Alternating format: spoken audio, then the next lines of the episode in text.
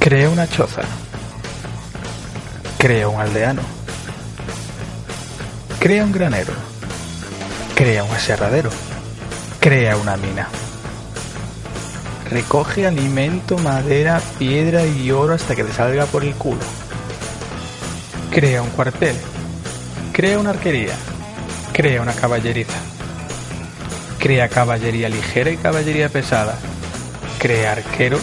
Crea infantería. Crea lavarderos. Crea un castillo grande que te cagas.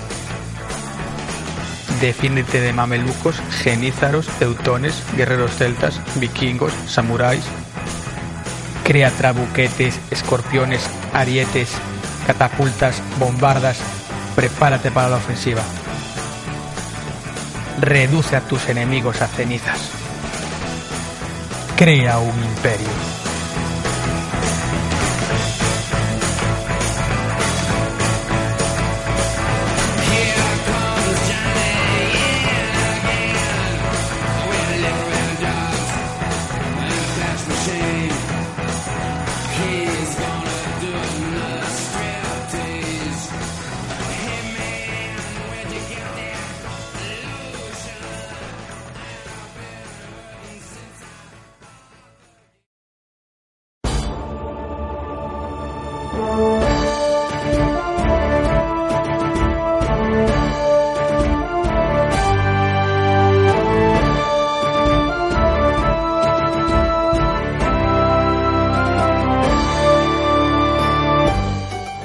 Buenas queridos oyentes y bienvenidos a esta tercera edición de Expediente Retro.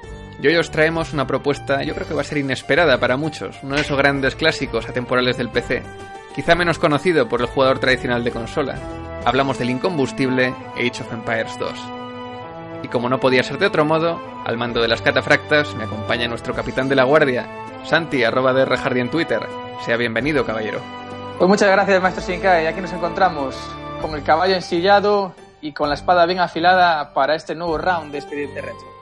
Claro que sí, y servidor el que les habla, Miguel arroba Mike Shinkai, emitiendo en diferido desde el sitio de Orleans, en plena guerra de los 100 años. Y qué decir, qué decir, la verdad es que es un juego al que le teníamos muchas ganas, a pesar de retrasos imprevistos en la grabación, ¿no? Sí, sí, no, la verdad que sí, nos estaba costando un poquito. Pero no, a ver, hay, hay muchas, muchas ganas porque, como bien has puntuado, es un juego no muy conocido dentro del mundo de las consolas, pero sí es un gran clásico dentro del mundo de los videojuegos, especialmente en PC y en el mundo de la estrategia. Así es, y bueno, tenemos que avisar que será un programa un poco atípico, porque hay mucha tela que cortar y quizá algunas partes hagan un poquito de bola. No tenemos, digamos, una historia a la que agarrarnos para, como en otros juegos, para darle un poco de ritmillo. Entonces, bueno, intentaremos res resumirlo y razonarlo de la mejor manera que podamos, intentando hacerlo ameno y, y, bueno, explicar las razones ¿no? por las que este juego sigue siendo un referente absoluto dentro de su género. Así que os invitamos a cabalgar con nosotros y a forjar vuestro propio imperio. Está sonando el tema principal del juego y esto es Expediente Retro.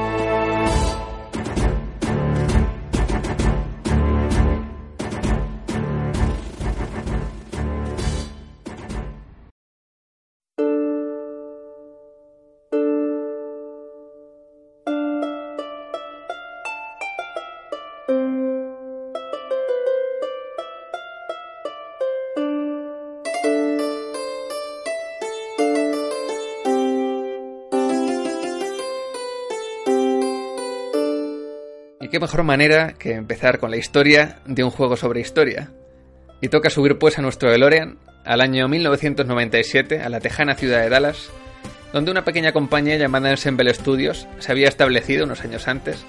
Y es que tan solo, con tan solo dos años, por así decir, siendo su primer proyecto, habrían creado un juego llamado Age of Empires, el Age of Empires original, que la verdad es que tuvo un impacto comercial auténticamente tremendo e imprevisible tanto para los propios desarrolladores como para la distribuidora, Microsoft, que estaba un poco en la valla viendo cómo de bien funcionaba este tipo de propuestas.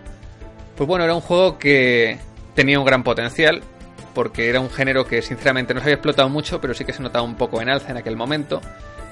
Y la verdad es que la ambientación histórica se probó ser algo tremendamente atrayente para gran parte del público, por una demografía quizá más amplia de la que cabía esperar. y por tanto rompió absolutamente todos los esquemas, incluso los de la propia Microsoft, que andaban un poco de cazatalentos, ¿no? Y previamente a la publicación de esta primera entrega, eh, Ensemble, el, es decir, antes de que publicaran siquiera el juego original, en el que se basa esta secuela de la que ya hablamos, Ensemble y el gigante Redmond ya habían firmado un contrato de producción y distribución para una posible secuela. Tenían bastante fe en el juego y bueno, luego las ventas revalidarían esa fe. El proyecto es de lo que hoy sería Age of Empires 2, The Age of Kings, que comenzó su desarrollo, y esto no lo sabe mucha gente, incluso antes de publicarse la expansión del Age of Empires original. La expansión esta de Rise of Rome, ¿no? Que introducía Roma y otras civilizaciones. Era, era jugárselo todo una carta, la verdad, ¿eh? Efectivamente. Apostaron duro, ¿eh? Sí, sí. Pero vamos, eh, la historia le dio la razón, y nunca mejor dicho. Hmm. Eh, finalmente, con un año de retraso respecto a las previsiones originales, porque pensaron que del primer al segundo juego, con un año de desarrollo, pues teniendo el motor ya hecho, pues podrían más o menos sacarlo. Pues tras un año de retraso salió finalmente al mercado en 1999. ¿Y cuáles fueron las causas del retraso? Pues varias, como suele ser en estos casos. En primer lugar, hubo que optimizar el motor del primer juego, el llamado en clave Genie Engine, o motor genio, ¿no? Traducido del inglés, para que pudiera aprovechar la potencia de las nuevas máquinas. Ojo, qué potencia, los Pentium 2, eh, oh, cuidado. Dios, los 3, tienen 350, que era un bicho de hostia, eh. Ya ves y así poder representar pues más y mejores sprites en pantalla, porque no olvidemos que es era un motor 2D, era y sigue siendo, vaya, eh, con una serie de trucos no de perspectiva, pero bidimensional. También hubo complicaciones extra a la hora de programar la inteligencia artificial, ya que una de las críticas más repetidas al juego original era que la dificultad era bastante baja y la IA jugaba en general de forma predecible. Bueno, no era una IA que hiciera trampas, como otros muchos juegos de estrategia, entonces le costaba más igualarse al jugador, y más con la tecnología de la época. Entonces, por esta segunda entrega se opta por un código algo más reactivo a lo que son los movimientos y decisiones del jugador, es decir, que la IA responda a lo que tú haces y no se limite a ir a su bola. Y luego también algunas partes del código tuvieron que ser reescritas desde cero, como por ejemplo las tocantes al pathfinding, que el pathfinding es cuando tú le dices a una, unidad militar o, no militar que vaya a un sitio, la ruta que siga, ¿no? Por el mapa. Tú no le vas marcando por dónde tiene que ir exactamente, como si fuera un Total War. Tú le dices a dónde tiene que ir y ella busca su camino. Y él va, pero va a su bola. Efectivamente. como puede ir mejor o peor, aunque no sea lo que tú quieres. Claro, y eso hubo que, como digo, reescribirlo, porque y los que seáis programadores sabréis perfectamente de qué hablo. Cuando tú a un programa determinado le das más instrucciones de golpe, pues normalmente suelen aflorar más bugs. Y esto también pasa, pues se subió el límite de población y hubo otro, otra serie de cambios que luego comentaremos. Entonces, bueno, la idea original, como digo, era producir una secuela directa, con otra ambientación y los refinamientos de índole técnica y artística pues, del estudio que, había ganado experiencia en todo este tiempo.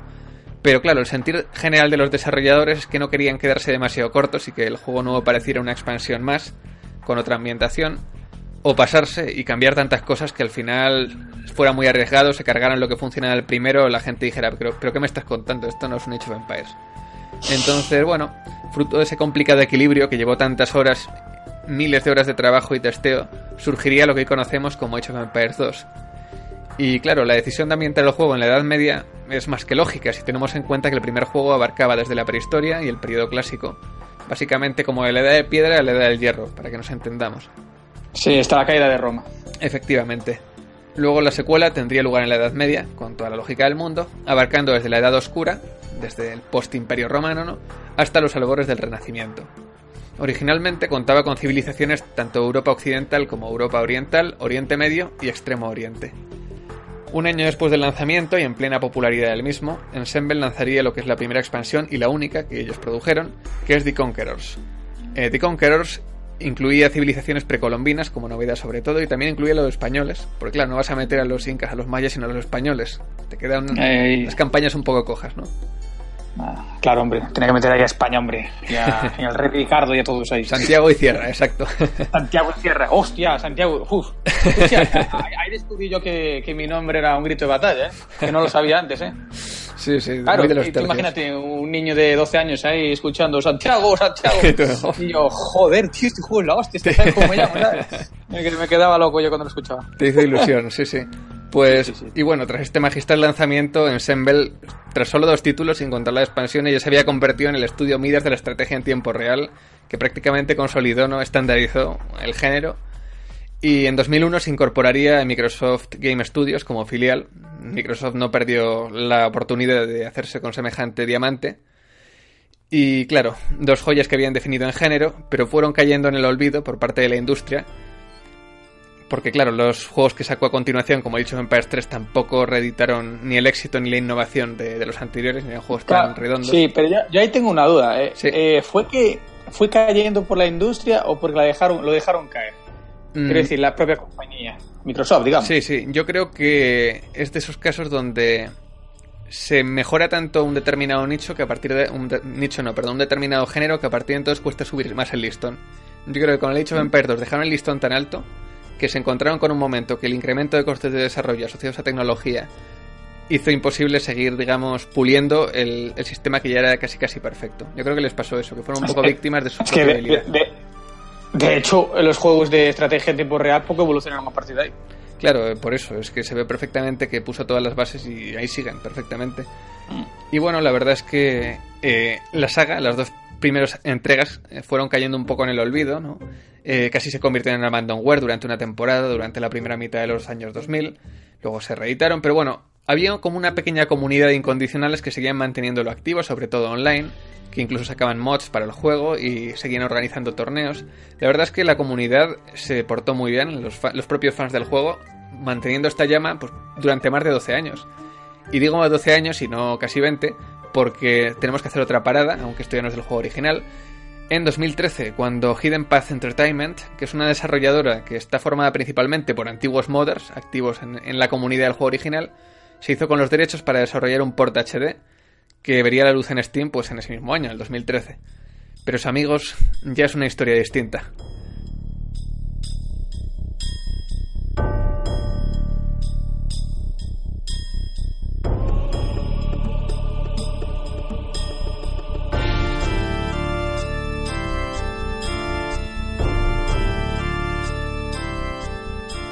Bueno, queridos oyentes, pues ahí vamos con nuestra querida sección de la tertulia, donde compartimos nuestros, nuestras inquietudes, nuestras, nuestras cosillas que, y nuestras historias sobre el juego, nuestras batallitas, ¿vale? Y nunca mejor dicho, batallitas sobre este juego. Sí, sí. Y nada, solo comentaros que cuando hablemos del Epo Empire 2 hablaremos tanto de él como del original, como de la expansión original que de Conquerors, ¿vale? Y nada, y qué deciros, qué deciros. A ver, yo por ejemplo, ¿cuándo conocí yo este juego? Yo conocí. Yo lo conocí, claro, más que el juego, diría la saga. Yo la conocí en, su. La conocí en casa de mi primo. Era el primo que tenía, tenía ordenador en casa, ¿no? El buen primo. Porque yo. Sí, el buen primo que iba yo todas las tardes a gonorrear ahí mis partidas. Mientras él se iba, yo le dejaba el ordenador encendido porque no sabía cómo apagar el ordenador. Yo lo único que sabía hacer era jugar, ¿sabéis? y claro, yo en mi casa había la NEX, la NES y la Game Boy y no había nada más. Y claro, llegar a casa de mi primo y encontrarme esto, un ordenador y que el abanico de posibilidades que se me abría ahí con las aventuras gráficas y con juegos como este fue en paz, que fue donde lo descubrí, fue maravillarme. O sea, eh, la cabeza me hizo boom, boom, boom. O sea, un boom muy grande, ¿no? Porque era un avance gráfico de la leche. Y ahí fue donde conocí yo mi primer Fue Empires. Eh, me maravilló, me maravilló ese juego y me encantó. Y ya cuando, cuando ya tuve mi propio ordenador en, en propiedad, que sería pocos años después, dos años después o así, y me enteré que salía la, eh, la secuela del título, ya dije, este juego tiene que caer de cajón.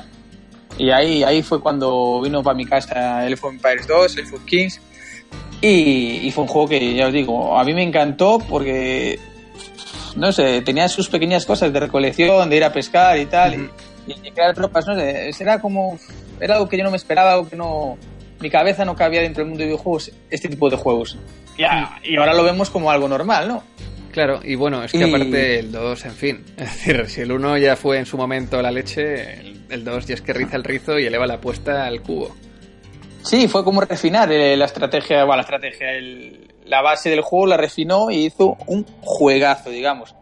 Juegazo que además por aquella época la habías en todos lados.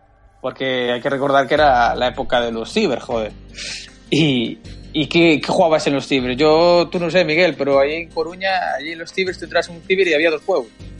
Había el Counter Striker y el en País 2.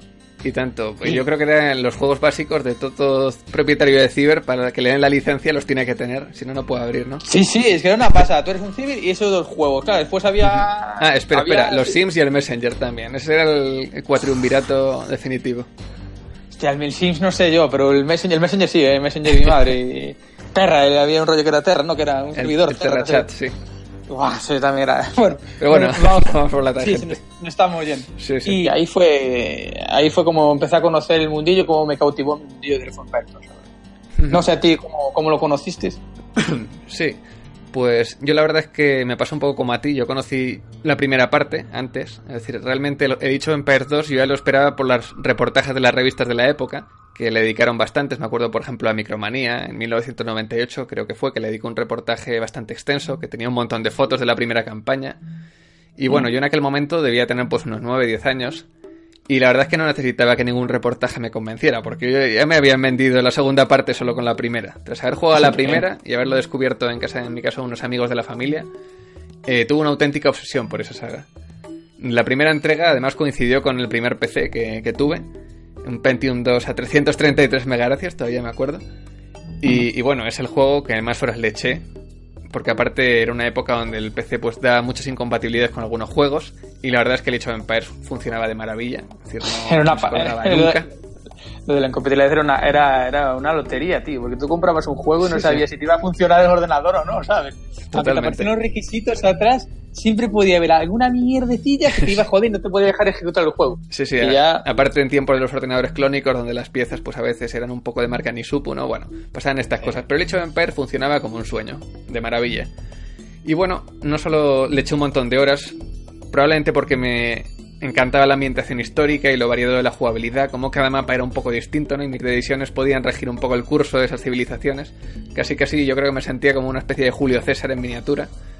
Y, y claro, me enteré que iban a sacar una segunda parte que iba a ser más y mejor, pues ya se convirtió en mi juego más esperado con diferencia. Y bueno, cuando finalmente salió, no solo es que cumpliera mis exageradas expectativas, que lo hizo, sino que es que encima las superó, con lo cual ya ni te quiero contar.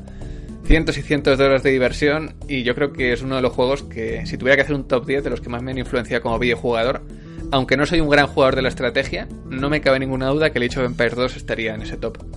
Sí, yo creo que nos influyó de una manera u otra a lo- a los que jugamos a este juego, nos influyó. Joder, nos influyó a nosotros, influyó a toda la industria, ¿sabes? Es, es que ya te digo, fue esos son los juegos que yo llamo que crean un antes y un después, los juegos míticos, ¿sabes? Claro. Hay juegos como el Super Mario, por ejemplo, que, eh, que han marcado un antes y un después en los juegos de plataformas en 2D, ¿sabes? Eso es. El scroll lateral y tal. Pues este fue el, el género de la estrategia.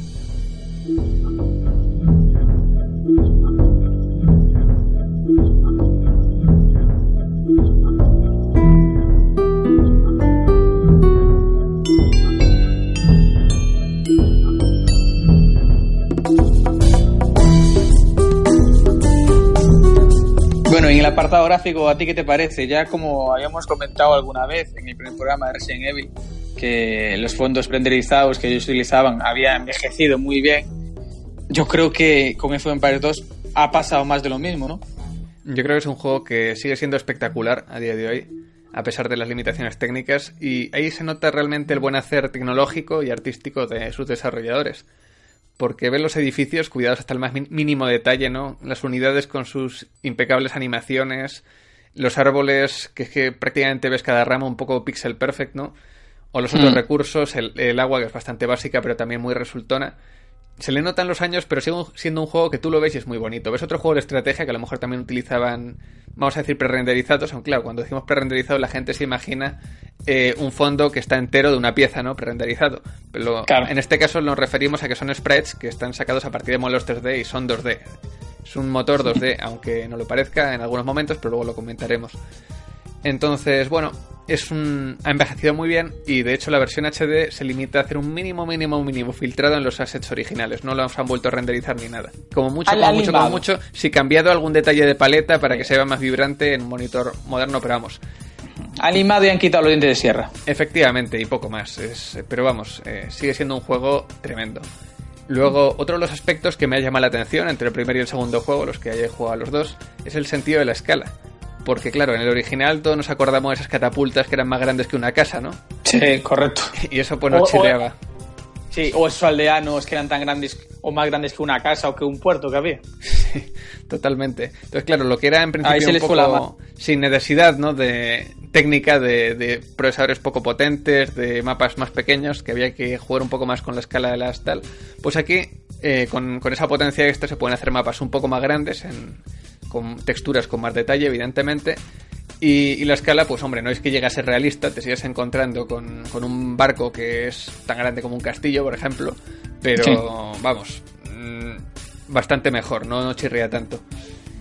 Y hablar, pues, sobre el motor gráfico es el mismo que el juego original, con algunas actualizaciones. Seguimos con el Genie Engine, que es un motor 2D que está pensado para representar gráficos en perspectiva isométrica, como son los fondos o los assets en general estáticos del escenario. Y en el caso de las unidades, hay como unos conjuntos de animaciones para cada unidad, eh, ocho dependiendo de la perspectiva. Imaginaos lo que es sacar ocho ciclos completos de animación para cada unidad, para cada dirección. Es, una locura. Pero claro. Y, meterlos, y meterlos todos en el mismo escenario. Efectivamente. Y, que todo, el juego maneje todo eso en tiempo real. Y bueno. Los ocho ciclos se corresponden con las ocho direcciones, ¿no? Tenemos que imaginar, pues hay un ciclo para cuando se va hacia el norte, otro para cuando se va hacia el sur, otro para el este, otro para el oeste y cuatro más para las diagonales de tal manera que el efecto que se genera es bastante fluido. Es decir, no da la sensación de que son sprites que giren muy de golpe, sino que van como girando poco a poco según se desplazan con la ruta. Es un efecto falso 3D que realmente sigue viendo muy estético porque están muy bien animados. Donde más se nota es en los barcos, porque son unidades muy grandes y los ocho fotogramas se les, se les quedan un poco... Perdón, los ocho direcciones se les quedan un poco cortos. Todos los barcos sí que giran un poco los trabuquetes, como un poco de golpe. sí, van como si fueran entrecortados. Ping, ping, Efectivamente. Pero ah, no, hace un giro correcto, vale. Eso es, pero el resto de unidades, vamos, disimula perfectamente el efecto. Sí, porque al ser pequeñitas es lo que tienen. Eso es. tanto. Y sobre este motor, sobre el Genie Engine, recordar como curiosidad que también fue usado en el Galactic Battlegrounds y su expansión, que los que seáis fans de la Guerra de las Galaxias... ¿En serio? No, no, no puede ser. Pero, ¿qué, me estás contando? Ese juego que es clónico al que no cambia nada, no cambia casi ni los menús. Qué sorpresa, dijo nunca nadie. Sí, sí, he de decir que me encantó el juego también, porque como me encantó el Impact, también me encantó el otro, y como me encanta Star Wars, pues ergo me encantó todo, pero bueno, era, era, una copia cutrecilla. Era, muy descarado, era muy descarado. Yo no sé ni cómo no fueron a juicio ahí, porque eso era. No, no, les compraron la licencia, por eso no fueron a ah, juicio. si no habrían ido. sí, sí. no, yo te digo, es que eso, eso fue un robo a mano, armada, ¿eh? Pero bueno, en cualquier caso el juego lo tenéis en Steam y en oferta se pone a 3 euros, así que si queréis echarle una ojeada, ahí está.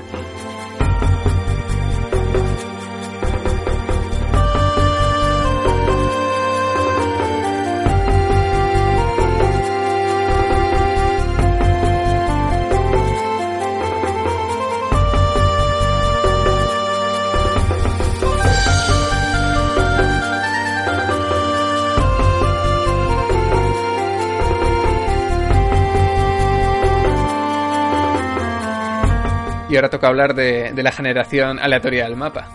Porque uno de los principales aspectos más atractivos ¿no? de lo que es el diseño de, escenario de este juego es como hay una serie de mapas aleatorios que tienen una serie de características prefijadas, pero que para cada partida generan un mapa que es a su vez único y, irrepetible. Mm. Lo, que le hace más rejugable. Eh, Efectivamente. Eh, es a mí, por ejemplo, a mí es lo que me flipa de, juegos como el Civilization, que te, te generan mapas automáticos y cada mapa único. Y hace que rejuegues, rejuegues y que nunca te encuentres con la misma partida ni con las mismas situaciones. Que es un equilibrio complicado porque los mapas tienen que ser lo suficientemente, digamos, cabales para seguir una serie de normas y para que sean jugables y para que tengan unos elementos en común, pero tienen que ser lo suficientemente distintos como para que cada partida pueda ser muy distinta en base al mapa. Y la verdad es que eso se consiguió. Hoy en día este tipo de diseño se le llama generación procedural pero en aquel tiempo no existían. Eso era un sueño del futuro. Es decir, existía mm. el concepto, pero no se le había dado nombre, ¿no? Entonces, eh, el hecho de Empire los llama mapas aleatorios. Y, por poner dos ejemplos, eh, para quien no sepa a lo mejor de qué hablamos, tenemos por ejemplo el mapa de Yucatán, que es un mapa que tiene muchísimos animales exóticos, un montón de recursos y un montón de bosques de palmeras. O podemos hablar, por ejemplo, de Selva Negra, que es un bosque así europeo, como de arces y como de, de robles, muy denso, con muy pocos caminos franqueables y algunos unos pocos animales, no lobos y jabalíes por ahí desperdigados. Entonces, cuando se genera uno de estos dos mapas, por poner ejemplos, pues mantiene las características que he dicho, pero te cambia a lo mejor dónde está el bosque o dónde está la ruta, dónde está, es decir, los recursos, y hace pequeñas variaciones que, que eso que dan mucha vida y variedad a cada partida. Y ya en aquella época se consiguió esta tecnología de generación procedural, de tal manera que puedes jugar 3.000 veces y tener 3.000 mapas distintos. Y por eso muchas veces en competición también se, habla de mapas favorables y desfavorables para, para, los jugadores que están participando. Por ejemplo, un mapa que es muy abierto y tiene todos los recursos hacia el centro, eh, es un mapa desfavorable para ese jugador y viceversa. Un mapa bastante cerrado que tiene todos los recursos en el bolsillo, en la parte de atrás, es un mapa que se considera favorable porque es más fácil de defender. Bueno, pero como es aleatorio tampoco pueden alegar nada, ¿no? claro, eso es. De hecho, lo que, lo que hay en algunas competiciones es que por cada ronda se permite un restart a cada jugador. Ahí si tienes un mapa que es terrible y no han pasado 5 minutos, pides un restart y, se empieza otra vez. Uy, eso a mí me jodería mucho, ¿eh? Esas cosas no me gustan nada, ¿eh? Yo una vez que estoy. No, no lo suelo utilizar, no obstante. Es como muy de etiqueta no utilizarlo. Yo creo que solo en caso de desesperación se utilizaría. Para poner nervioso al contrincante, ¿no? Eso, eso.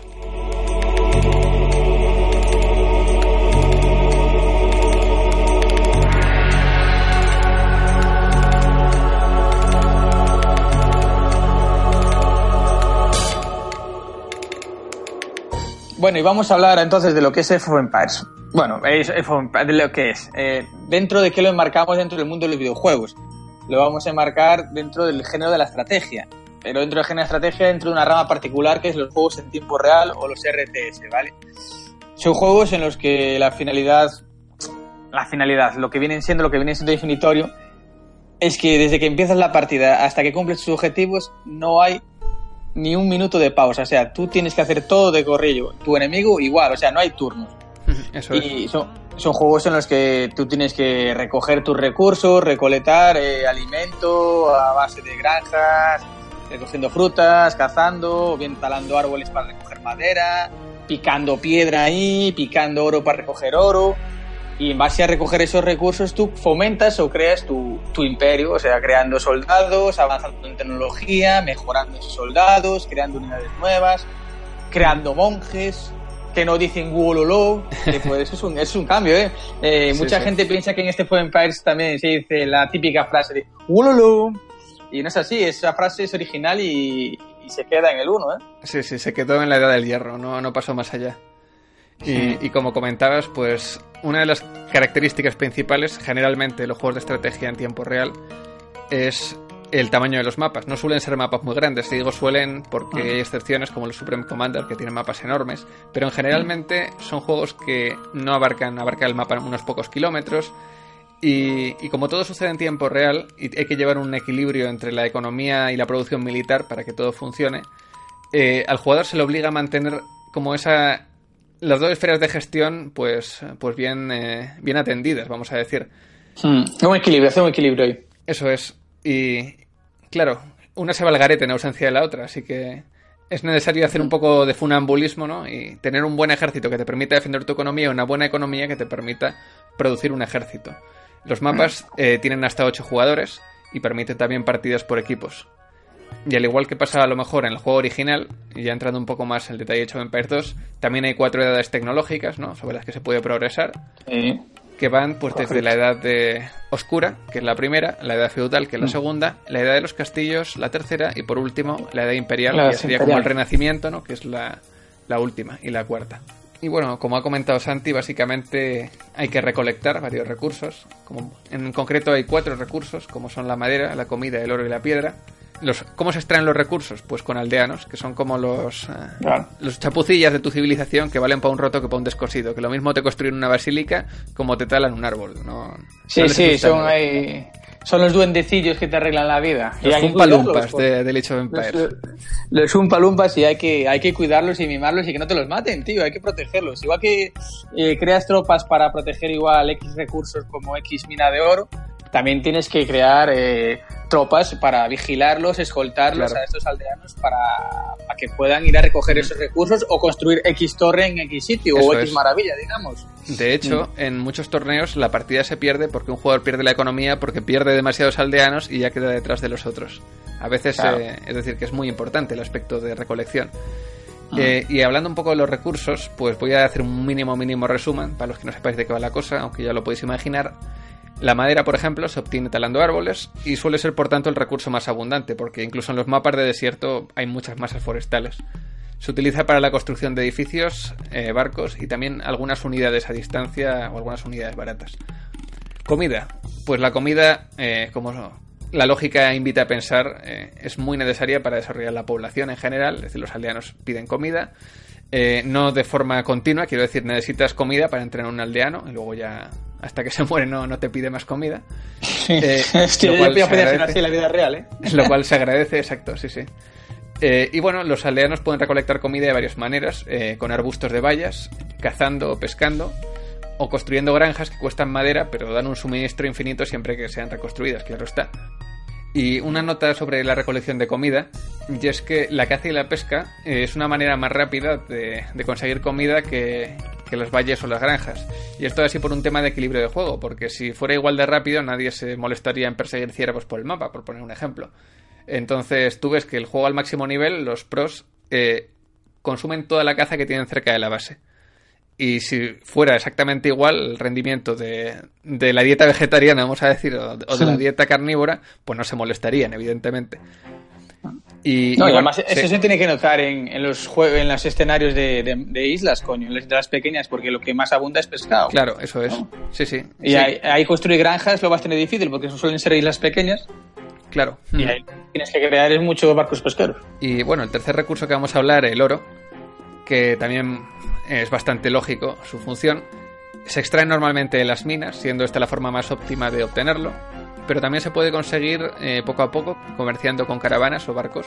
Otra opción es mantener reliquias en, el interior de los monasterios, porque los monasterios eh, pueden albergar una serie de objetos que desperdigas por el mapa y que si no me falla la memoria, no sé si son 4 o 5 normalmente. Y bueno, por cada reliquia que tienes en tu poder eh, y mantienes en tu poder se da una pequeña cantidad de oro que sí es pequeña, pero a lo largo de toda la partida pues se nota.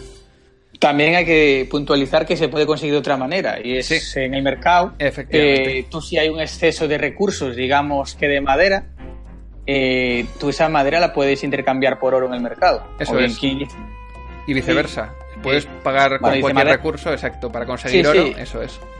Eh, aparte de eso, el cuarto recurso es la piedra, que solo se. Pero no la piedra que algunos estáis pensando, sino la, la piedra granítica, que se emplea en la construcción de edificios defensivos. Es decir, de mm. muros y castillos principalmente, y torres también. Torres, torres, torres, ahí está. Las buenas torres.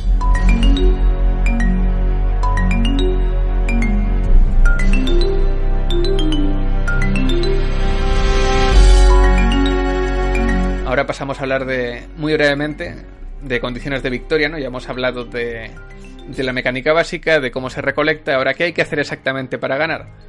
Pues, pues mira, ya, que hablaste antes de las reliquias, creo que una, una método de victoria es conseguir todas las reliquias del mapa, ¿no? Hay que mantenerlos durante 200 años del juego que afortunadamente no son 200 años del mundo real, son unos 16 minutillos y con hacerlo pues ya ganas. Bueno, y hay que guardarla, hay que decirlo que hay que guardarlo en un monasterio. Efectivamente. O, depende de la religión, de la civilización que tengas. Eh, Eso es. El edificio donde creas a los monjes. Claro. Sí, sí, no, no vale tenerlas en el jardín como si fueran los típicos gnomos que venden en el Leroy Merlin. No, no, tienes que tenerla dentro del monasterio y entonces se empieza a contar el contador la condición quizá más común de victoria es la conquista, que es lo típico. O aniquilas o rindes al resto de jugadores, pues porque tu ejército es superior y los terminas aplastando. Hmm. Es quizá la más común también en el online, que es un poco como el ajedrez, ¿no? Que antes de ganarles tú, pues se te rinden ellos porque ya ven que no, que no van para adelante. Sí, no, yo de hecho la vez que juego en multijugador, eh, es más, quito el resto de victorias, solamente me quedo con esta, porque es la que más me llena, digamos, la que más puede llenar la partida. Eso es, estoy completamente de acuerdo. Luego otra opción que se ha añadido nueva en este, no está en el Empires original, es el modo regicida, que es eh, que todas las eh, civilizaciones empiezan con un castillo y un personaje único que se llama rey. Y básicamente, si un jugador pierde a su rey, por el motivo que sea, porque lo mata el enemigo, porque se lo come un lobo o porque lo borra con suprimir por un error, pues ese jugador, el jugador que pierde a su rey, es automáticamente eliminado de la partida. Este modo eh, se ve muy poco en online, porque es relativamente fácil poner una cuña de unidades eh, y, hacer una encerrona. Y, realmente son partidas muy imprevisibles, pero se ve bastante en monojugador. Yo en monojugador, en single player, lo usaba bastante. Eh, porque con la IA antigua la máquina no se rendía ni a tiros. Y a veces te pasabas ahí persiguiendo. Y te quedaba un aldeano allí en la esquina del juego y para buscarlo te, las das eh, duras, eran duras, para, acabar la partida. Sí, sí, no tanto como el 1, porque. Sí, sí era eso, que te se escondían y no lo veías en toda la vida y mandan tu caballo de exploración por un lado y por otro y no, y ahí no había nadie. Claro, no había no- tu tía encontrarlo. Sí, sí, no era tan bestia como el 1, porque de hecho Empires 1, con que al enemigo le quedara un puñetero pesquero en una esquina del mapa que hacía Sí, ni sí, se sí. movía porque no tenía ya ni qué hacer con su vida, no, no perdía hasta que no te lo cargabas. Y no, este no además está era eso, pero vamos, Los, hijos los hijos de puta escapaban y se metían en el último sitio del mundo. ¿eh? eso es. Luego otra... Eh, otra- había, había que puntualizar una cosa, y es que el rey era el mismo para todas las civilizaciones. sí, Dabas igual que fueras japonés, que fueras sarraceno, que fueras inglés. O sea, un señor gordo rey con era- corona. era- ahí está, el señor gordo, y depende de tu color, pues era de un color u otro, pero era el señor gordo con corona que estaba ahí al lado del castillo. Pues mira, ya que lo comentas, en, las, en la versión HD, eso lo han Sí. cambiado, porque ahora cada grupo étnico tiene su propio modelo de rey. Y ves ahí Sí, un hostia, sultán ¿ves? con su turbante, sí, sí. Ves a los asiáticos con el gorro este en plan confuciano, sí, sí. Está chulo, chulo. Hostia, ese no lo sabía yo, ¿ves? Tengo que darle ahí un poquito más. Sí, sí, búscate. Y lo, bueno, los reyes aztecas son la hostia, con todos sus plumones y sus. Está muy currado, sí. Se les ve bien, ¿no? Se les ve bien. Se les ve muy bien, sí, sí. Parecen un blanco de la feria de tiro al pato. y, ¿Y qué más? ¿Qué más? Ah, sí, la victoria por maravilla. De maravilla. ¿no? Exacto. Ahí está. También muy trapera, igual que la de las igual que la de las reliquias es muy trapera. Yo es que no la, no la aguanto. Esa, esa victoria no la aguanto porque es un es como una carrera contra reloj en lo Claro. que tienes que echar todo todo ahí a- en contra del enemigo y más te vale que no te cogen un renuncio o un contraataque porque si no te fulminan. Completamente. Y aparte es que en las partidas multijugador con muchos jugadores, la victoria de la maravilla es como ponerte una diana enorme en el culo. Entonces, Hmm. no, no es una. No es algo que yo vea muy divertido, salvo quizás en Sí, a algunos ver. escenarios. Eh, Y digamos un poco como es, es que X aldeano es uno, bueno, si pones uno es casi un suicidio. Claro. Es como, digamos, poner a casi todos tus aldeanos a construir una maravilla. Y una vez que construyes tu maravilla, pues tienes 200 años. Sí, son 200 años también, Sí, creo. también. Y que tienes que mantenerla. Aquí sí que, por ejemplo, eh, cada civilización desde el primero, desde el, desde el juego original, cada civilización tenía su propia maravilla y era muy bonita verla en el mapa ahí con sus. Es una victoria eso, que tiene su puntillo, pero que en general pues no, no solemos jugarla. Hmm. Y luego por último, una condición de victoria que añadieron en la primera expansión, en The Conquerors, que es la de Rey de la Colina. Que es por lo típico, ¿no? Que tienes una zona que tienes que mantener con tropas. La wiki dice 550 años, pero me parece mucho, 45 minutos, no sé. Pero dice Joder. eso, sí, sí. Así que bueno, para el que le guste jugar al Rey de la Colina, ahí tiene la propia versión Age of, Age of Empires. Empires.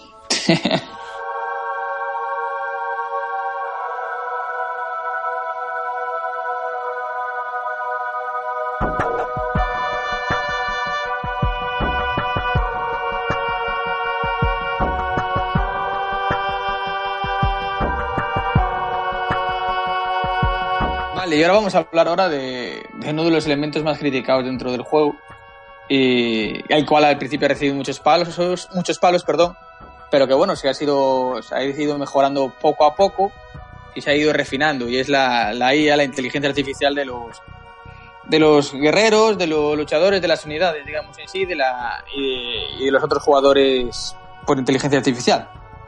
Hmm. Eso es. Eh, bueno, realmente hubo una mejora sustancial con la versión HD del port del 2013, pero antiguamente sí que es cierto que era bastante pasiva y básicamente se dedicaba a hostigar permanentemente al jugador, enviando pequeños contingentes de tropas que estaban programados para explotar pequeñas vulnerabilidades que encontrara, ¿no? Y de hecho, una de las cosas que tenía estas primeras versiones de la IA del juego es que muchas veces huía ante una situación desfavorable, sobre todo en los niveles altos. Hostia. cuando- Sí, sí, en plan, me encuentro con un muro, pues me voy. E- Intento dar la vuelta. Pero realmente no es una IA que se maneje bien a nivel estratégico. No es, digamos, una IA que tenga un plan eh, orquestado No, no. a su manera, sino que es Va al ataque, va al mogollón y venga, ¿no? Claro, es una IA que prácticamente recolecta recursos, construye edificios de producción de forma un poco aleatoria. Pero sí que es cierto que a nivel táctico se maneja bastante bien. Sobre todo eh, lo que son evitando ataques de unidades de proyectiles, ¿no? Todo lo que son Mm. proyectiles es como que tiene un, un maestro Joao, un adivino, que les dice por dónde va a venir el proyectil y como que se aparta en el último momento. Eso sí que lo hace muy muy bien. Pero es por cómo está programada, básicamente. Y sí, y bueno, esos pequeños detalles sí que es cierto que cuando en los niveles más altos se enfrentaban dos ejércitos de tamaño similar, sí que había que estar un poco atento. No era tampoco una IA tonta que simplemente se estrelle contra ti. Así que sí que requiere pues un poco de, atención por nuestra parte. No, y además es eso, que tú juegas, yo tengo jugado con gente en modo cooperativo, nosotros con nuestros, nuestras, nuestros imperios, y he jugado contra, contra, digamos, un 2 contra 2 contra la inteligencia artificial del juego, y darla a nivel normal de, de dificultad, y deseárnosla, ¿eh? Porque, o sea, nosotros vamos a nuestro modo, pero es que ellos van a toda hostia y, y, en nada te mandan unos ataques que te dejan temblando y, que no te has recuperado. Que cuando te quieres recuperar no puedes, tío, porque ya te están mandando otro ataque. Y yo creo que una estrategia buena es dejar que nos hostiguen a uno de los dos y que y el otro atacar por la espalda y hasta que puedas ir recuperando terreno. Pero claro, es que la IA funciona así. La IA lo que funciona es intentando no darte respiro cuanto más eh, tiene la dificultad, pues más tropas te envía por contingente. No es que te envíe nunca grandes ejércitos en este nivel, pero sí que es cierto eso, que lo que se trata es de no dejarte respirar, lo que intenta hacer la IA y la, la verdad es que a veces lo consigue. Eh, tampoco es que sea particularmente reactiva lo que hace el jugador. No es que no es aquello de decir, no, es que yo, por ejemplo, le ataco y me intenta contrarrestar mis unidades con otras. Mm, ah. No, yo lo máximo que le he visto hacer, y estoy de experiencia personal, es construir alguna defensa o repararlas, porque eso sí le encanta reparar. A la IA del hecho de Empire le encanta reparar las cosas. ¿no? sí, sí, es, muy, muy modosita y muy responsable ella. Ah. Pero vamos, aparte de construir alguna defensa puntual o reparar el punto justo donde estás atacando, yo no noto que sea mucho más reactiva. Pero sí que es cierto ah. que después de la primera expansión, a partir de The Conquerors, la IA tiende bastante a murallarse, cosa que antiguamente pues raramente hacía. Y era otra de las quejas que... Y ah. luego ya como curiosidad, en la expansión está tres años después, ¿no? De, Forgotten, con el port HD. Eh, la IA mejoró muchísimo, eh, no voy a decir estándares modernos, pero casi casi. Es mucho más agresiva y reactiva y la verdad es que por lo visto maneja mejor la economía y muchos jugadores comentan que adopta tácticas muy similares a los jugadores humanos. Lo cual, pues, oye, pues que hayan dedicado a bucear en el código de un juego de hace casi 20 años para poner una nueva IA tiene su mérito. Meterte en el código que ha escrito otra persona sin estar bien documentado es un, un infierno, así que ole por sus huevos. Sí, ¿Y qué te iba a comentar? Hablando así del modo multijugador, eh, estrategias así que suelen utilizar los jugadores así en modo multijugador. Tú que le has dado más al multijugador que yo, porque yo lo mío era más las campañas y single player. ¿Cómo, ¿Cómo las ves? ¿Qué tipo de estrategias hay así? Pues bueno, realmente yo diría que hay dos eh, grupos de estrategias. Mm, como dos estándares, vamos a decir, o dos eh, modos de entender el juego, que realmente nunca son puros, porque una buena estrategia tiene que estar equilibrada, como decimos, entre lo militar y lo económico, pero sí que se distinguen en tanto que priorizas un aspecto sobre el otro. Pero antes de nada tenemos que hablar, yo creo que de otro concepto también muy importante, que es la diferencia entre macro y, macro perdón, y micro. Macro y micro, estrategia macro, estrategia micro. La estrategia macro es básicamente la dirección general que un jugador toma a lo largo de la partida.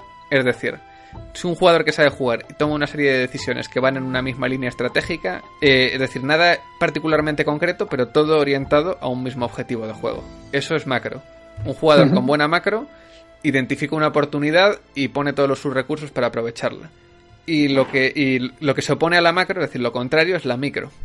La micro es eh, la gestión individual de unidades, incluso de forma táctica en los combates. Micro es desde un aldeano que tú eh, le obligas a que suelte en el centro urbano lo que lleva recolectado para poder pasar de edad medio segundo antes, por poner un ejemplo. Eso es micro. Pero también es micro eh, tener un grupo de unidades y dividirlas ante un ataque de, de una catapulta, ¿no? En dos grupos. O eh, decirle a cada unidad, ir seleccionando blancos individualmente. Para asegurarte de que utilizas mejor los disparos, por ejemplo.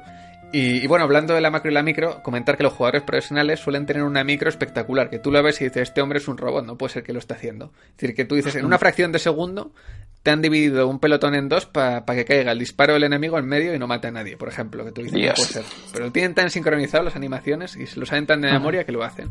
O por ejemplo, construir un muro para evitar una invasión con los atajos de teclado de tal manera que ves que le ha dado el primer golpe y ya se considera muro infranqueable, ¿no? Y a lo mejor en el último instante. Y eso es algo que en una partida profesional pasa no una, sino muchas veces por parte de los dos jugadores a lo largo de la partida. Y son todo, pues, genialidades de, micro, de gente que domina la micro de maravilla.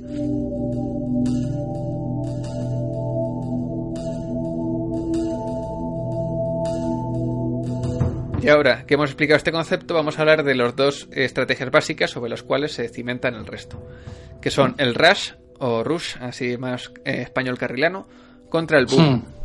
Básicamente. eh, el- Términos que a mí me suenan al chino, la verdad. Que aún te tuve que preguntar hace poco qué eran porque... Sí.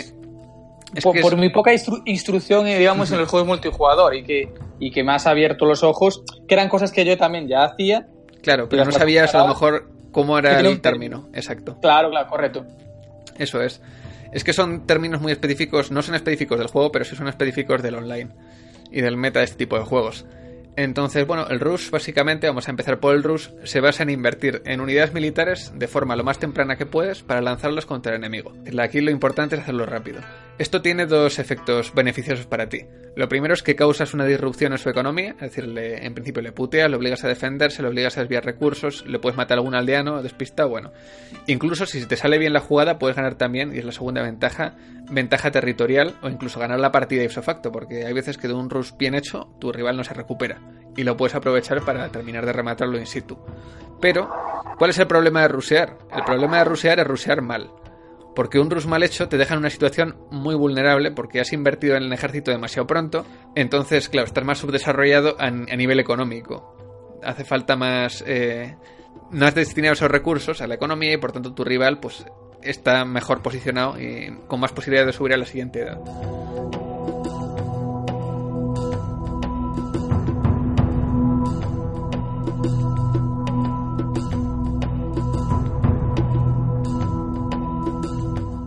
Ya hemos hablado del rush o del rush y ahora hablamos de lo opuesto que es el boom que es exactamente lo contrario, es decir, centrarte en, mejoras económicas para poder subir de edad y desarrollar tecnologías cuanto antes y así llegar a las unidades del juego final mejoradas. Y ahí entran pues mucho eso, las, las construcciones defensivas. Luego, eh, simplemente, no, sin entrar en mucho detalle sobre los RAS, hablar que hay muchos tipos de RAS posibles. Eh, está el RAS de galeras, ¿no? que básicamente es conquistar con galeras el mar cuanto antes para dominar pues eh, ese medio y, que te sea más sencilla la partida. Y bueno, también hay un rush de torres que es muy cabroncete, que básicamente consiste en que con la avanzadilla pues llevas unos aldeanos y empiezas a llenar de torres la base al rival, de tal manera que es que no puede ni, ni moverse eh, sin que le caiga un flechazo en la cabeza. Mm.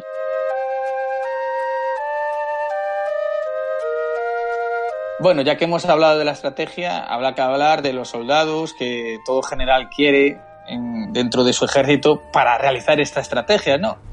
Y es que hay que destacar que en este juego tenemos cinco o seis edificios que son los que crean nuestras unidades. Tenemos cuarteles que crean nuestra infantería y eh, piqueros, alarbaderos, etc. Tenemos nuestra arquería, en la cual creamos, como el propio nombre dice, arqueros, y guerrilleros o lanzadores de jabalinas también. Nos encontramos también con el establo o caballeriza, como le quieras llamar, donde creamos nuestras unidades montadas, paladines, camellos, etc. Aparte de eso también tenemos nuestro castillo, el castillo en el cual que podemos crear nuestras unidades especiales de cada civilización. Cada civilización tiene su unidad especial. Además podemos crear unidades que se, se, eh, se añadieron en la expansión, en la primera expansión con Conqueror, que fue el petardo, que eran soldados, bueno, soldados, digamos que eran hombres fornidos que iban con unos barriles que llevaban cargados de pólvora y cuando se acercaban a un grupo grande de, de unidades militares o bien edificios, pues lo reventaba por todos lados. Y demás. Ah, bueno, y tenemos nuestro puerto donde podemos crear distintos, distintos tipos de galeras, burlotes, y, eh, barcos de, de transporte también.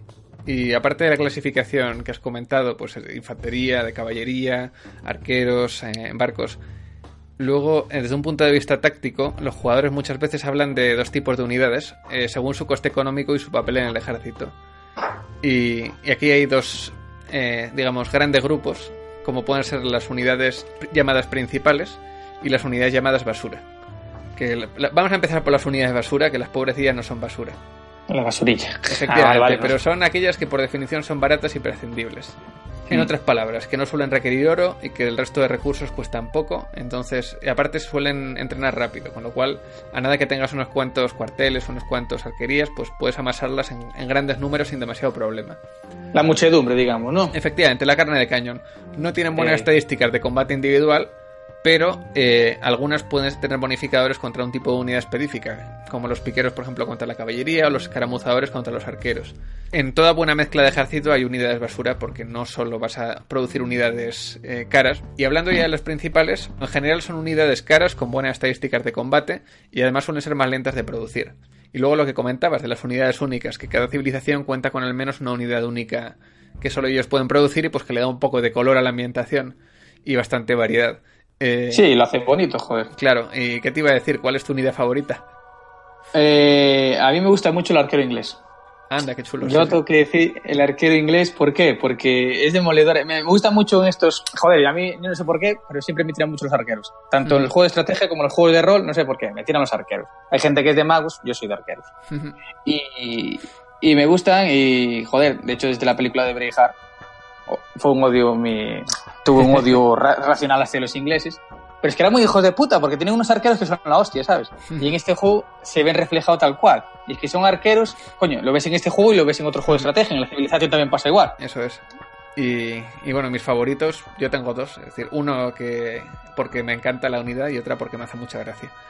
El, la que me gusta y, y uso bastante son las catafractas. Las catafractas me parecen mm. una de las unidades mejores, son la unidad única de los bizantinos.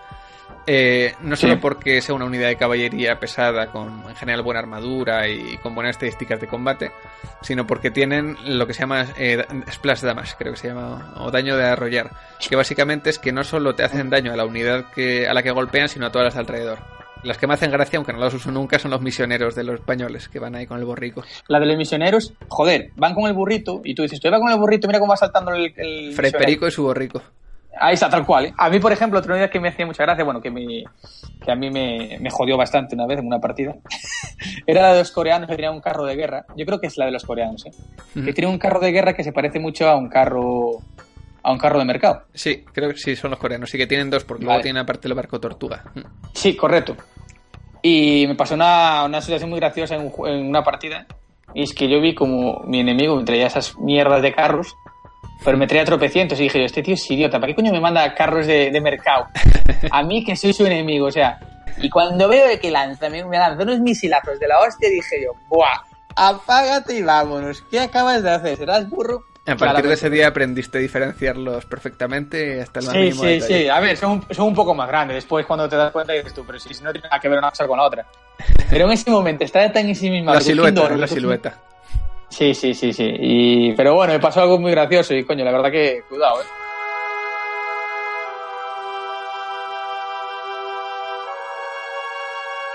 Vale, vamos a hablar un poco de las civilizaciones originales del juego, las que salieron con el título original. Y es que nos encontramos con un gran número, un gran número que después con las distintas expansiones se fueron ampliando. Partimos que en el título original teníamos eh, unas 13, 13, civilizaciones. Después se juntaron 5 más en la expansión con Kerus. O sea, en, en, el, en, los primeros años nos encontramos con un total de 18 civilizaciones que ya posteriores con las distintas expansiones, pues sí, se fueron estirando, pasando de la treintena, ¿verdad? Sí. Y, y nos encontramos que en las, en las civilizaciones, en, las, en, los principales juegos, en los juegos principales, había como tres civilizaciones por cada, digamos, ¿cómo le llamarías tú, Miguel? Eh, cada... Cada grupo arquitectónico, vamos a decir. Grupo arquitectónico, ahí está, porque había cuatro grupos arquitectónicos. Nos encontramos a bien con el de Europa Occidental, eh, después nos encontramos con el de Europa Oriental, el de Oriente Medio, y nos encontramos después con los de los países asiáticos, ¿vale? Y la verdad que eran, se diferenciaban bastante bien las casas. Y en la expansión que añadió el estilo mesoamericano, con sus casas de piedra y con sus... Eso, Ecu, correcto. Eso es. Como curiosidad decir que en el, la versión HD hay mods que te mm. permiten ponerle un estilo arquitectónico distinto a cada civilización, con lo cual tienes 31 estilos arquitectónicos si quieres. Oh. Sí, que sí. son muchos, ¿eh? Son una burrada, es un trabajo tremendo, sí, sí. Mm. Y ya que hablamos de civilizaciones, eh, ¿cuáles son tus favoritas? A ver, cuéntame. A mí me gustan las de las de Europa Central. A mí los teutones y todos estos me encantan. Así las casas picudas me, me sorprenden. A ver, también siempre Así que teutón, eh, jugador defensivo, por lo que veo. Bueno, sí. es por el tipo arquitectónico, eh, tampoco te mates mucho. Vale, Después vale. ya te digo, que a, los míos, a mí me gusta mucho jugar con los ingleses, joder. Hmm. Pero bueno, así a llamativo y tal, me gusta más eh, lo que es eh, la Europa Central. Pero por estética, ¿no? De edificios, ¿no? Sí, sí, sí, por estética, no por otra cosa. Vale, y, digo, y por- la civilización con la que suelas jugar, la que te guste más para jugar, por así decir. Eh, los ingleses, eso te dije. Pasa que ella me cambia, coño, el estilo arquitectónico me cambia Claro. una cosa con la otra. Pero bueno, visualmente me gusta más la de Europa Central. Claro. Y pues para jugar, ya te digo, eh, los ingleses me gustan mucho jugar con ellos. Hmm. No sé a ti ahí por cuál tienes predilección. Sí, bueno, yo tengo dos civilizaciones que so- solía jugar casi siempre. Eh, en su momento, eh, los francos. Me encantan mucho esa civilización porque es una civilización de caballería que tiene unos paladines que uno se cae para atrás con salud extra y que bueno, que, que te, te hacen un destrozo donde los metas tremendo. Eh, con todas las mejoras, uf, una burrada de esos paladines. Luego aparte es que tienen castillos muy baratos. Y en el original, si no me falla la memoria, un castillo de los francos costaba 40% menos, que es una auténtica salvajada. Sí, porque como has apuntado ahora con lo de los castillos, que son más baratos en los francos, eh, un apunte también de cada civilización es que tiene una tecnología particular. Aparte de una unidad, una unidad particular, tiene una tecnología particular que bien hace que o bien le salga más barato X eh, unidad o bien X edificación. y diferentes bonificadores a la economía o un tipo de unidad en concreto o alguna tecnología gratis. Realmente hay mucha variedad. Tampoco vamos a entrar al detalle. Pero en el caso de los francos, eso, es un 40% más barato. Es decir, que prácticamente entre castillo y castillo, por dos castillos te salen por el precio de uno. Prácticamente. Eh, no obstante, eso lo recortaron un poco y creo que en los últimos equilibrios es un 25% más barato. Que sigue siendo mucho, pero es que ya no es tan purro como era originalmente.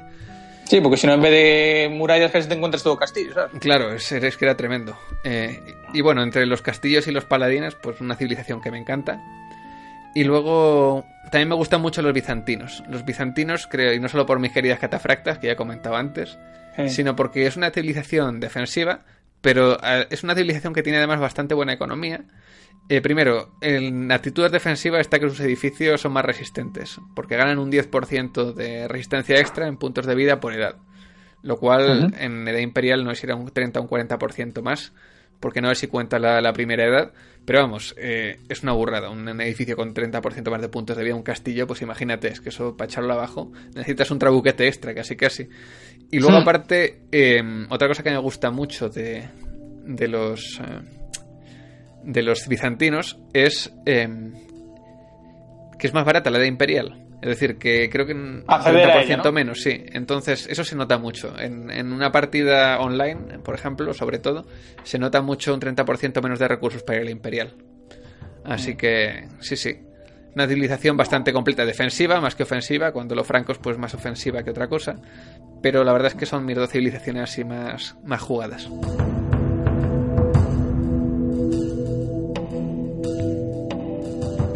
Hemos hablado de las distintas civilizaciones, habrá que hablar de las campañas ¿no? que tiene el juego, la- las, misiones para un único jugador y donde empezamos a, tener nuestros conocimientos o donde vemos por primera vez a nuestras distintas, distintas civilizaciones. Y, es que en el juego original nos encontramos con, con cinco, con cinco campañas.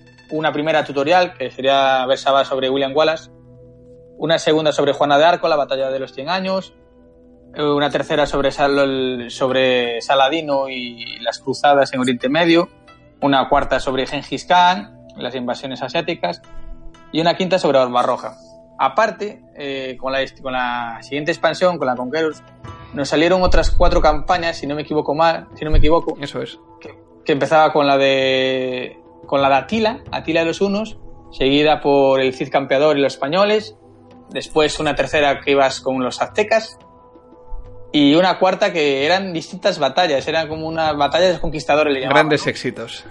Sí, los greatest hits, ahí Eso los es. teníamos. Mm. Y después con cada expansión que se fue metiendo se fueron metiendo varias varias campañas más. Hay que destacar que a mí me gustó mucho la de Drácula. ¿eh? Ya después en la de. Qué bueno. Sí, a mí me encantó esa. En la siguiente expansión, en la de Forgotten, me encantó Sí, mucho que ya esa. se- era con el, con el remake. Bueno, no con el remake, con el port HD. Con, cuando, con el Port HD. cuando Sí retomaron se las me- expansiones, sí. No sé a ti cuál fue. A, Mm. a mí, por el contexto Claro. imaginario, narrativo Mm. y todo eso. No sé a ti cuál fue tu, tu campaña preferida. Pues para mí la verdad es que la mejor es la de Juana de Arco. Me mola mucho la narrativa que traían con Juana de Arco, ¿no? Que iba un poco así como peregrinando, ¿no? En busca de tropas.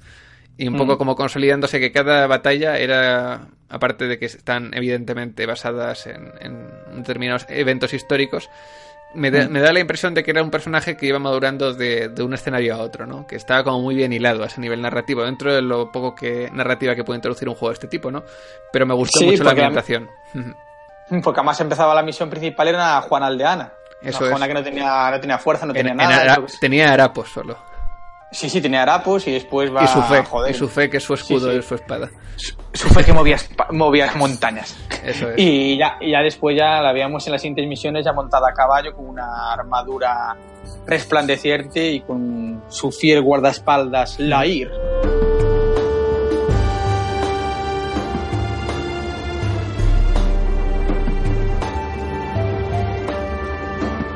yo sí que tengo una anécdota personal. Y es que em, la primera vez que entré en un clan de cualquier tipo de juego fue en este juego, fue el Age of Empires 2, que entré a formar parte de un clan hace tanto tiempo que miren lo que te digo, no me acuerdo ni cómo se llama el clan. Pero sí que me... Suele pasar, pasar. Sí, sí, recuerdo que jugábamos en partidas de, de 2 contra 2 en combate total, que era es decir, con los recursos ya recopilados ya en la última edad. eh, como para darte un empuje inicial, ¿no? Y eran partidas muy rápidas, muy agresivas, donde tú te hacías principalmente o, o mamelucos o francos, que eran los reyes de ese tipo de partidas, y los lanzabas contra el otro, y bueno, se hacían unas escabechinas en 10 minutos que, que flipaban. Unas, unas, unas escaramuzas buenas, ¿no? Digamos. Correcto. Y recuerdo un jugador de, de aquel clan que era la, el tipo más eh, escurridizo que te puedas imaginar. Porque de, si tú no sabías dónde estaba o qué estaba haciendo, es porque estaba construyendo una base al lado de la tuya. Pero siempre la construía en el sitio donde tú no ibas a mirar que si había ahí algo. Es decir, si había una esquinita minúscula que tú dices, lo he explorado y no hay recursos, no voy a ir por allá. No, no. Hmm. Tú enviabas eh, ya un poco avanzada la partida un explorador por ahí y veías que el cabrón tenía a lo mejor cinco arquerías o cinco. eh, eh, iba a decir cuadrigas, no, cinco eh, establos, justo en la esquina Sí. del mapa pegados y todos produciendo unidades. Para esperar Hostia. que estuvieras ocupado con otro jugador y lanzártelos todos por la retaguardia desde eso, desde 500 metros al sur de tu base. No me vaya zorro, el desierto estaba hecho el tío, ¿eh? Sí, sí, y bueno, son unos juegos que en aquella época con los primeros ADSL, imagínate lo bien que iban las partidas online, eso se caía más que, Uh. que su madre, pero bueno, éramos jóvenes y que- felices, Sí, sí, sí, sí. Éramos contentos con un par de partidas, ¿eh? claro. Estabas ahí. pero sí que cambia un poco la preferencia temporal, porque hace tanto tiempo, eh, pues era algo positivo que una partida te durara dos horas, era, oh, qué bueno es el juego. Y hoy en día es como dos horas de mi vida, estás loco, sea, Ya. Pero eso, que aún así, una buena una partida multijugador normal, muy raro que pase una hora. Lo normal es que esté todo el pescado vendido en los primeros 40 minutos. Entonces, que nadie se asuste por eso, porque se puede regular. Sí, sí, es eso. Puedes, eh, puedes entrar en partidas de acabarlas en 15 minutos o como. O lo que dices, te duren una hora, hora y media, pero a ver, más no suelen durar, ¿eh? Y ya que estamos hablando de curiosidades o anécdotas, vamos a hablar también de, de una cosa que es a la vez una curiosidad y una anécdota, que son las otras versiones que ha tenido este juego. Las lamentables versiones. Efectivamente, las versiones que nadie jamás de los jamás debería acercarse, que son la de PlayStation 2 y la de Nintendo DS. Bueno, que conste que yo, estu- yo estuve tentado ¿eh? por la Play 2, que alguna vez la tengo visto allí, pero bueno. eh, bueno, nada. si te parece... Había mejores juegos. sí. Eh, he hecho mierda rápido sobre la de Play 2 y te paso el turno para que rajes de la de DS. Vale, si te a pones así, con nuestra audiencia, sí, sí. Vale, venga, vale. Bueno, la de PlayStation 2 es infame, es una adaptación terrible.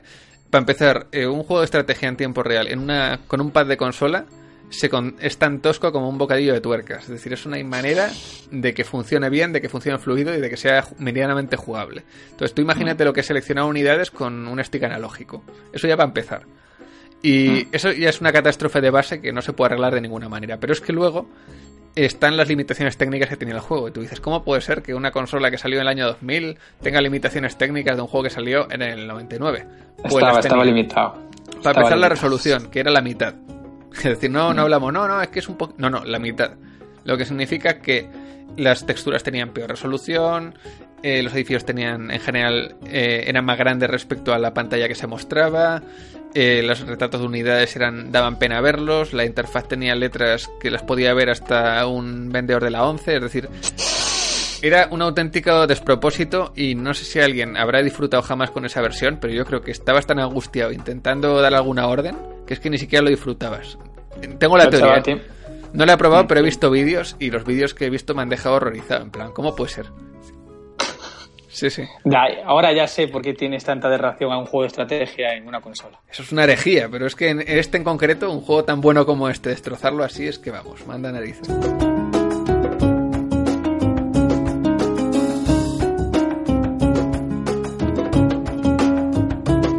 Vale, y en referente a la, versión de DS, poco más de decir que la de Play 2. O sea, si la de Play 2 tenía poca resolución, esto ya no te digo nada. Y es que lo único bueno que tiene, que era portátil, lo podía llevar, vale. Pero es que no tenían nada. Es que, es que aparte era otro género distinto, porque es que era algo más como un Advance Wars descafeinado, no era. es decir, todo es distinto. Claro, los assets son distintos, los, las unidades están redibujadas. No sé, era otro juego que le llamaron Age of Empires.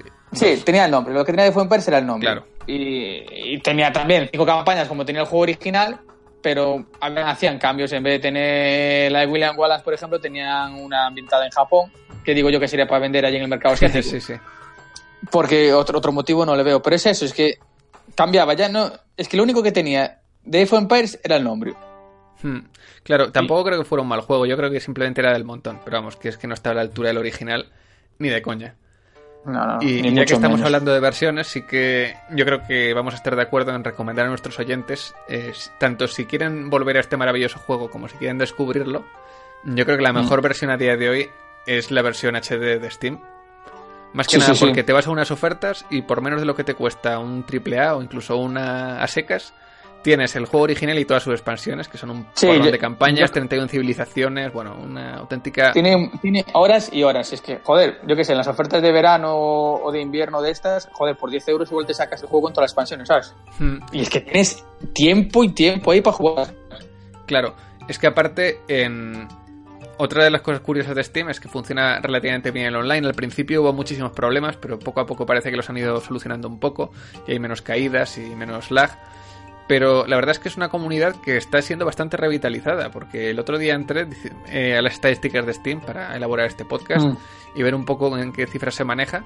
Y es un juego pues que suele estar en el top de juegos más jugados con cifras de entre 10.000 y 20.000 jugadores al día eso, en un juego de hace 20 años está muy bien, está cojonudo. Sí, escucha, muchos juegos de hoy en día querían tener ese, número de jugadores. ¿eh? Es que es eso, sí, sí. Y es que aparte eh, tiene una escena competitiva que, si, aunque es cierto que no mueve tanto dinero como los juegos de moda, yo que sé, como el Fortnite o como el hmm. League of Legends o todos estos, sí que es cierto que está bastante implicada eh, tanto la comunidad como la propia Microsoft, que se está redimiendo un poco, ¿no? El abandono que dejó la saga bastantes años y está metiendo bastante dinero Microsoft para tema de premios. Y hay varios eh, torneos que cuyos premios en metálico sumados son más de 10.000 euros, lo cual está, joder, está muy bien. Estelita, ¿eh? Sí, sí. Y la verdad es que hay además una, una especie de élite de jugadores ya muy establecida, muy conocidos, que tienen sus propios fans, sus propias estrategias. Y se ha creado un mundillo muy interesante. Yo no soy una persona que le guste los deportes electrónicos, los llamados sports. A mí esas cosas me parecen todas cosas modernas de gente joven que no. Sí, a mí tampoco. Que mucho conmigo. Pero debo confesar que la escena competitiva de Age of Empires de vez en cuando veo una partida entera, de principio a fin, y la disfruto, pero al 100%, porque es un juego que es muy bonito también de ver. Porque como hay tanta variedad mm. de escenarios y de estrategias posibles, y hay tantísimas unidades y tantas posibilidades realmente, ves a dos jugadores que saben jugar muy bien, eh, enfrentarse, y vamos, es un mm. pasatiempo buenísimo.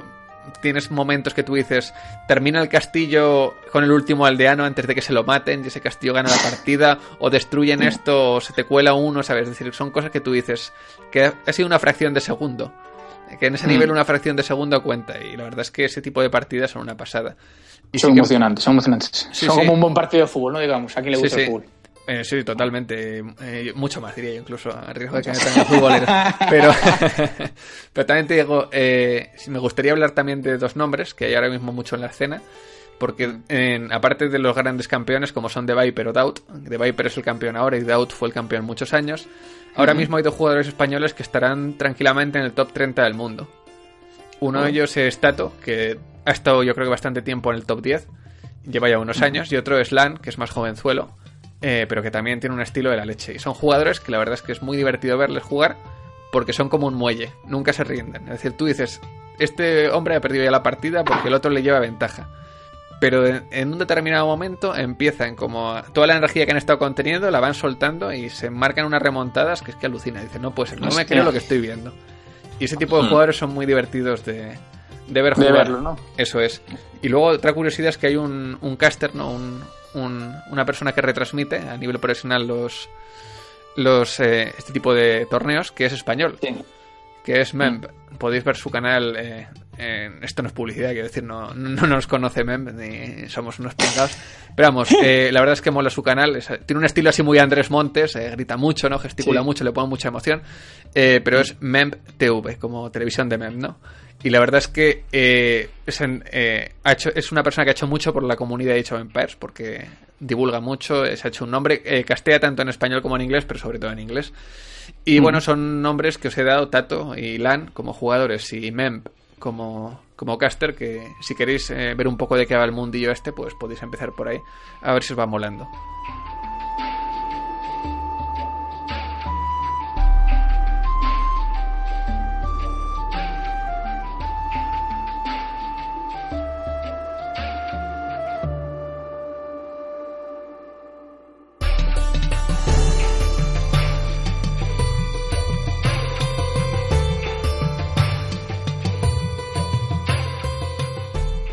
Bueno, hemos hablado yo creo que de todo, ¿no? Sí, yo creo que poco hemos dejado. La verdad que yo creo que hemos saturado a los, a los oyentes. Sí, sí, sí. Hay algunas partes que yo las estaba diciendo y estaba pensando, esto está siendo un muro de datos que es que nos van a enviar a esparragar. Escucha, vas a tener que hacer mucha reedición ahí, me parece. no sé, ya, ya veré lo que hago con la magia de la edición. Eh, lo que no perdimos con mis chistes del programa de Link lo vamos a perder hoy con, con esto, ya verás. sí, sí, pues me lo esperemos que no, esperemos que no, esperemos que no. Pero bueno, cierto es que sabíamos que este programa iba a ser un poco diferente al resto y que igual no iba a gustar mucho a, claro. a toda la gente, pero son juegos joder, que nos han marcado y quieras que no, pues le debemos un tributo a ellos. Claro, es que aparte em, son juegos que es un equilibrio muy complicado hacer sobre un juego tan técnico como este, porque si no mm. llegas eh, si te quedas corto, da la impresión de que chapoteas y no dices nada. Y si profundizas demasiado, para todos los que no sean el 2% que de por sí le interesan, de base, ¿sabes? Pues es que los duermes. Entonces, mm, es un equilibrio complicado. Ya veremos qué tal nos ha salido. Ya nos diréis en los comentarios o nos pondréis a caldo. Eh, a gusta. Democracia total. Y, y bueno, yo creo que hablo por los dos si comento que a día de hoy yo creo que es de los mejores juegos para iniciarse en el género del RTS, ¿no? Incluso aunque no haya jugado nunca un, juego de estas características. Sí. ¿No te parece que ha envejecido como sorprendentemente bien? En tema de mecánicas, digo, no solo gráficamente. Sí, porque, a ver, es lo que habíamos hablado, comentado antes, eh, es que mecánicas poco más han evolucionado los juegos, ¿sabes? Mm. Es como que es un equilibrio perfecto y ya poco más se Y lo ha mantenido así durante 20, 30 años, ¿sabes? Bueno, 30 años no, pero durante 20 años lo ha mantenido así Sí, sí. Porque es una, es una, fórmula que ha funcionado, ¿sabes? Y a la gente le ha gustado. A ver, no se ven ahora tantos juegos como antes se veían de, de, RTS, ¿sabes? También es que la mayoría de los juegos de RTS fue posterior al Age of Empires y posterior al StarCraft, que lo petaron los dos y todo el mundo empezó a sacar RTS. ¿Te acuerdas? A principios de los 2000. Que todo eran RTS. Que es que te venían hasta, con, hasta con el suplemento del país, te venían los RTS. Escucha, claro, es que fue igual que, que el boom de las aventuras gráficas, ¿sabes? Hmm. Fue aventura gráficas, todos los juegos aventura gráficas. Pum, pum, pum, pum, pum, pum. Eh, fue Nintendo, salió Super Mario, todos los juegos tipo plataforma 2D, scroll lateral. Sí, sí. Y esto pasó, pasó más de lo mismo con, con los RTS y tal. Hmm. Tenemos sagas muy conocidas, joder, tenemos este of Empire, como también tenemos Command Conquer. Claro, y, bueno, Command Conquer es coetánea realmente, es incluso un poco anterior a lo mejor al primero, se llevan a lo mejor unos mesecillos. Pero sí, en general.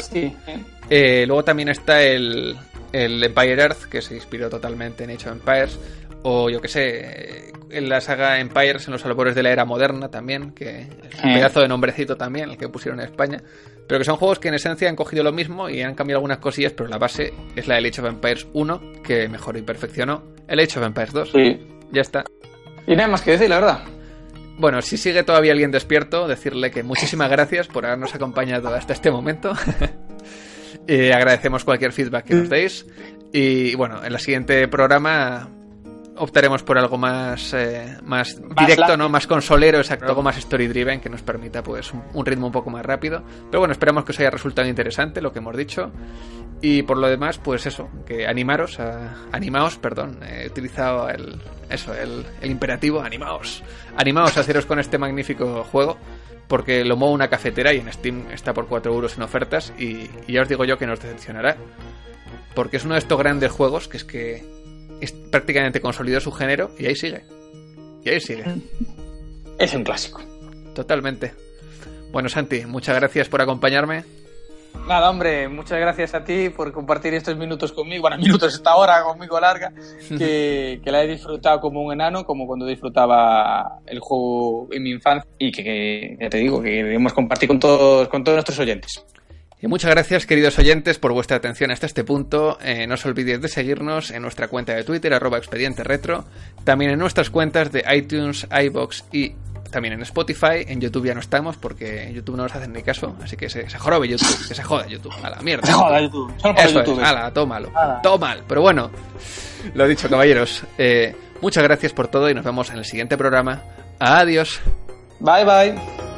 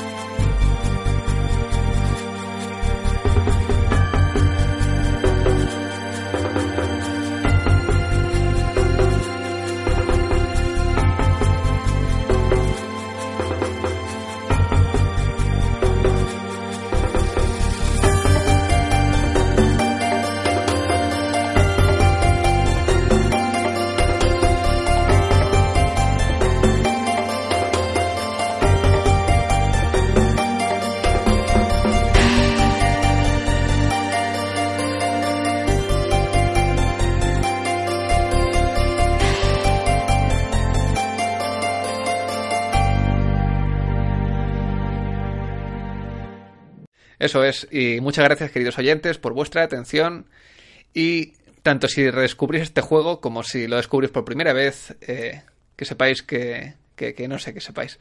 Ahora me lo he cargado yo. vale, no pasa nada, no, no, pero está muy bien, está muy bien. Ahora sigo yo y ya está. Sí, sí, la, Este podcast está maldito, tío. sí, sí, la edición va a ser infernal, pero bueno. Buah, vas a sufrir, eh.